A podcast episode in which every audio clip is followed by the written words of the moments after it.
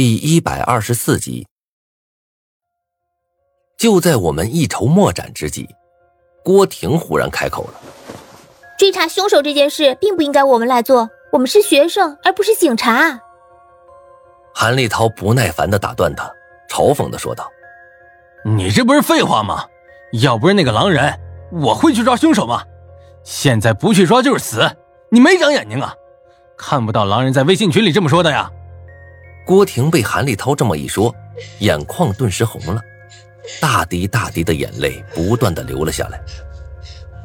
是你自己没长脑子，郭婷说的对。我叹了口气。站起了身。郭婷的话点醒我了，抓凶手这件事儿确实不应该由我们做，让我们这些学生去抓凶手，这简直就是在开玩笑啊！我们既没有相关知识，也没有先进的器械，就算找到了凶手，被他顺手杀了也不一定。所以啊，这种时候我不应该拘泥于我们六人。而是应该寻求专业人士的帮助。很幸运的是，我在警局也有认识的人。当我赶到警局的时候，关小敏愣住了。看得出啊，关小敏的状态并不怎么好，秀脸上有一丝苍白，眼睛也有些红。我有些事儿想请你帮忙。说出这句话，我感觉有些脸红。似乎我每一次找关小敏都是有事儿麻烦他。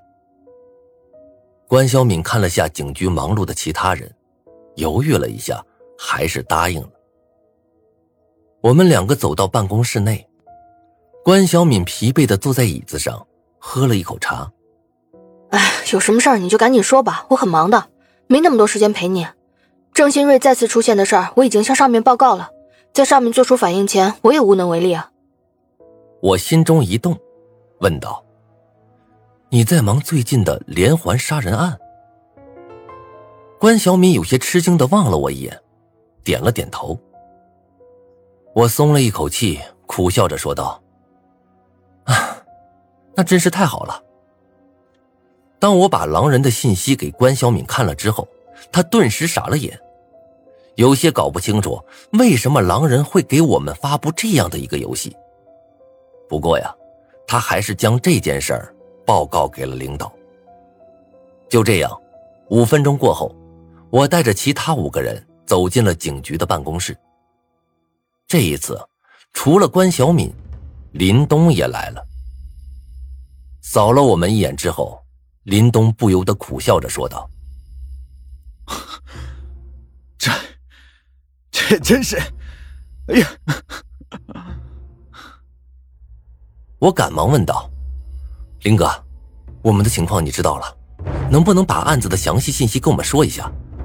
这报纸上只说有人死了，别的什么都没有啊。”林东点了点头，拿起桌子上的一沓纸，对着我们念了起来：“九月二十四号，第一具尸体被一个乞丐发现了。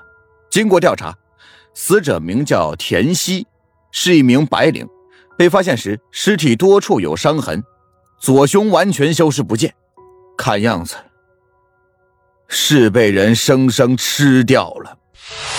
林东的声音慢了下来，而我们几个的脸色也逐渐变得苍白。左胸被人啃掉了，一想到有人对着死去的尸体啃咬，将血肉吞入肚中，我的心就止不住的颤抖起来。这个凶手绝对是个变态加神经病。待到我们几个面色稍缓，林东又念了起来：“九月二十五号清晨，晨练的大妈在红石公园发现了一个白色的尼龙袋，隐隐有血迹渗出。打开后，发现了第二具尸体。尸体无头，死者身份尚且未知。九月二十五号早上九点。”第三具尸体于环城河被垂钓者发现，待到将尸体拉上岸，尸体已经被鱼群啃食的面目全非。从死者胸前的学生证得知，死者为师范大学的一年级新生。九月二十五号下午，第四具尸体于花园小区的楼道被人发现，死者李翠花，退休工人。九月二十六号，经过调查，我们发现这些人平日里并无联系，共同点也很少，死者身份各异，案发地点不同，甚至死亡方式也不同。就比如说，第一个被发现的死者，他的致命伤是腹部的利器伤口。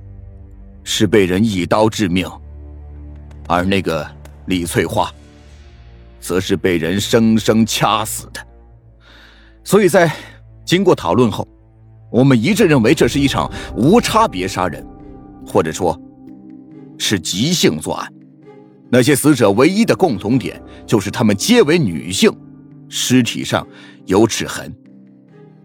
叹了口气，林东又说道：“最后。”很奇怪的一点是，那些死者的心脏全部消失不见了。林东说完后，办公室内一时间陷入沉默。现在我们了解到了更多的信息，可是却依旧没有凶手的头绪。急性作案，消失的心脏，死者全部为女性。我眯起了眼。仔细思索起来，这一连串的杀人案中，凶手除了第一次无意间被那乞丐发现，接下来并没有出现。从林东那儿，我知道了那个乞丐，对于凶手的描述也很模糊，一会儿说身材高大，是个男人，一会儿又说是凶神恶煞，足足有两米多高，络腮胡子。把那乞丐所说的全部结合起来，凶手的形象已经是显而易见了。除了没有手持丈八蛇矛，这男人的样貌与《三国演义》中的张三爷啊没什么区别。所以，除了凶手是男人这个可以确定的事实，其余的情况我们一概不知。这时，唯一可以着手的地方就是七具尸体了。七具尸体，死者都是女性，心脏全部消失不见。死者是女性，这点并没有什么特别值得注意的地方，因为比起身强力壮的男人，女性在体格和体能方面天生就处于弱势，犯人更容易得手。但是心脏缺失，这就有点意思了。有什么人？会对心脏感兴趣？器官贩子？不对呀，比起心脏来，肾也很有价值。如果凶手杀人是为了取器官牟利，那么他不可能会放过其他的器官。想进行活体解剖的医生，也不是。活体解剖的话，怎么可能只取走心脏？我自嘲的笑了笑。心里有些无力。生吃人肉，取人心脏，这次我们要面对的，说不定是一个比恶鬼还要可怕的人。正当我们沉默不语之际，林东的手机忽然响了。待到他挂掉电话之后，林东的脸阴沉的几乎要滴出水来。又有人死了。这次是在花园小区内，我倒吸了一口凉气。算起来，这是第八具尸体了。关小敏闻言立即站了起来，说道：“是老秦打来的。”林东点了点头，匆匆拿起车钥匙就要往外走。啊，我现在得赶过去了，你们几个人先回学校吧。啊，等一有消息，我就通知你们。张子涵忽然拉住林东：“林哥哥，你能不能带上我们？说不定到了那儿，我们能给你一些帮助呢。”林东摇了摇头，苦笑着说道：“ 恐怕不行啊！刚才告诉你们那些信息就已经很不错了，你们要是强行非要去，那恐怕会惹得上面不高兴。这样吧，啊，你们等我消息，行吗？”张子涵面色一变。还想要说些什么，苏洛言却阻止了他。林先生，你先去忙吧，再见。林东有些感激的朝苏洛言点了点头，离开了。我看着苏洛言，有些纳闷单靠我们掌握的这些信息，想要揪出凶手，压根儿就是一件不可能的事儿。现在的当务之急，就是尽可能的搜集情报。而张子涵提出要去案发现场，正是一个很不错的选择呀。苏洛言那么聪明，不可能考虑不到这点。就连一直打酱油的郭婷和吕凤安，此刻看苏洛言的眼神中都带有了几分不满。